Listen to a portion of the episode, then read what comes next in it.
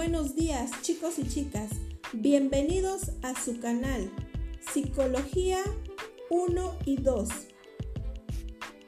Hoy abordaremos el tema procesos cognitivos. ¿Y qué son los procesos cognitivos? Bien, empecemos por definir la palabra proceso.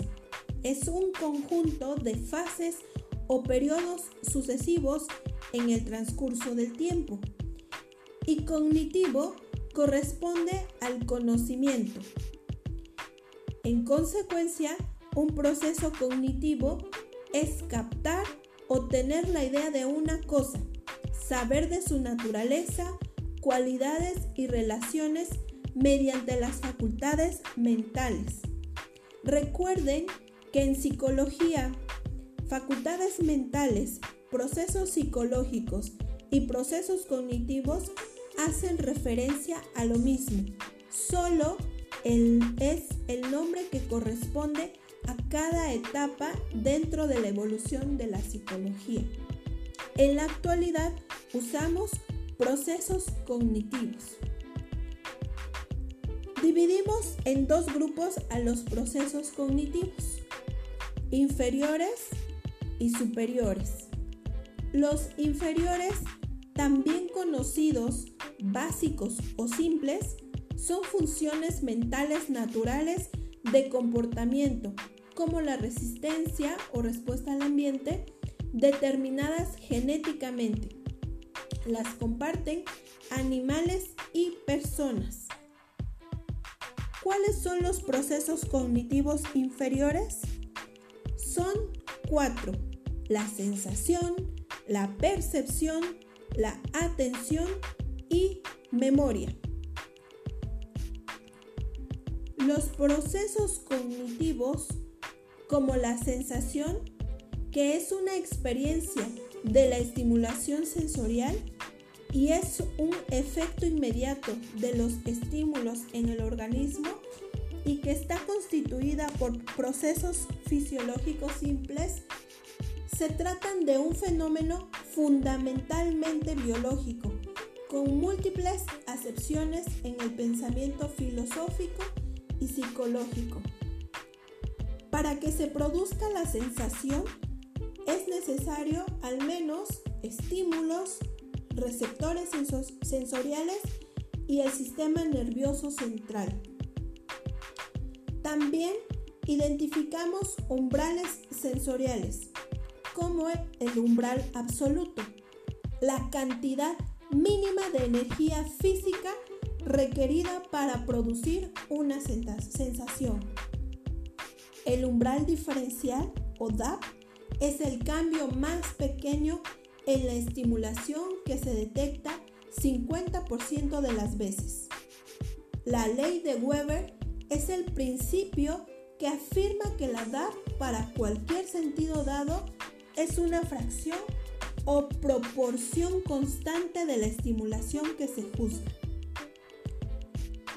La percepción es el proceso de crear patrones significativos a partir de la información sensorial pura. Constituye el punto donde la cognición y la realidad se encuentran. Es la actividad cognitiva más elemental a partir de la cual emergen todas las demás. La percepción permite seleccionar, organizar, interpretar, comprender la información que viene del ambiente.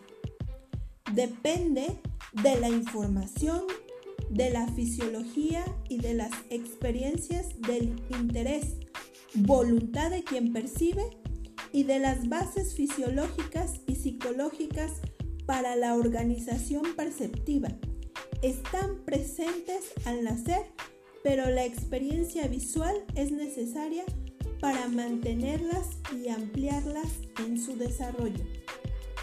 Complejidad de la experiencia.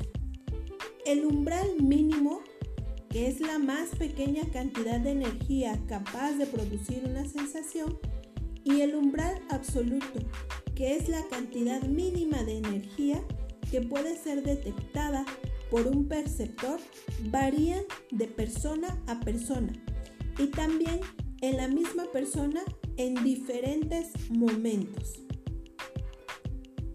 La percepción implica dos procesos. Sublimizar, que corresponde a la percepción de mensajes por debajo del umbral de la conciencia. No se es consciente de los mensajes y no se produce sensación, se capta solo en el subconsciente. Además, hay interacciones sensoriales. El umbral de un individuo se afecta por lo que está pasando en los otros sentidos. Otro fenómeno es la adaptación, que es la reducción en la percepción de un estímulo. Y hay un nivel de adaptación, que es el nivel de estimulación al cual estamos adaptados. Alucinación, percepción en ausencia de estimulación, puede corresponder a cuadros psiquiátricos o a consumo de droga. La dinámica de la percepción en el principio de la forma se denomina principio de forma al factor G por la psicología gestal o denominado por los fisiólogos como el principio de organización jerárquica del sistema nervioso central. Lo percibimos de la melodía excede y es diferente de la suma de los diversos sonidos aislados. Fenómenos importantes dentro de la percepción. Predisposición perceptiva. Frecuentemente percibimos lo que esperamos ver o lo que se ajusta con nuestras ideas preconcebidas sobre lo que tiene sentido. Figura fondo. Cuando miramos alrededor se suelen ver objetos contrafondo. El mínimo objeto se puede ver como figura o como fondo, dependiendo de cómo se enfoque la atención. Mientras nuestros sentidos y nuestro cerebro actúe con normalidad, el mismo estímulo no se puede ver como figura y fondo al mismo tiempo, sino sucesivamente. Ley de Pragnas o buena forma. La traducción de esta palabra alemana indica forma que transporta la esencia de algo. Es la tendencia de una forma a ser más regular, simple, simétrica, ordenada, comprensible, memorizable.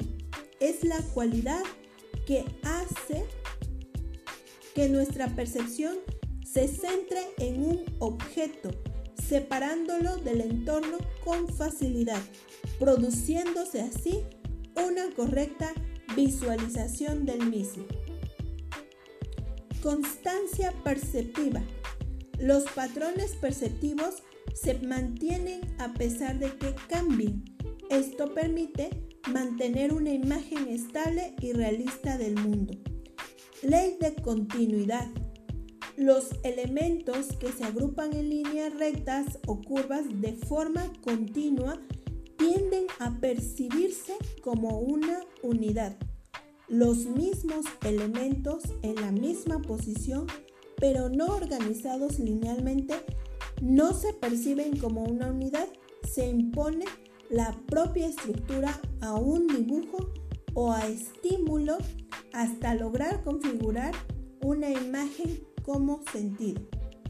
Ley de proximidad o cercanía. Los elementos semejantes que se encuentran cerca uno del otro suelen verse formando grupos. El observador no los considera como una figura aislada, sino como un conjunto o agrupación. Ley de semejanza o similitud.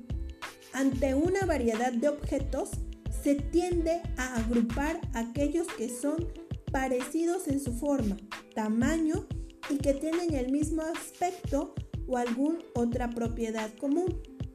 Ley de cierre. Se define como el llenar un vacío en la información una persona recibe como para poder complementarla y se complementan espacios vacíos. Atención. Es un proceso discriminativo y complejo que acompaña todo el procesamiento cognitivo. Además, es el responsable de filtrar información e ir asignando los recursos para permitir la adaptación interna del organismo en relación a las demandas externas y señala que la atención presenta fases entre las que podemos destacar la fase de orientación, selección y sostenimiento de la misma. La atención es un proceso discriminativo y complejo que acompaña todo el procesamiento cognitivo. Además, es el responsable de filtrar información e ir asignando los recursos para permitir la adaptación interna del organismo en relación a las demandas externas. La concentración. Se denomina concentración a la inhibición de la información irrelevante y la focalización de la información relevante con mantenimiento de esta por periodos prolongados.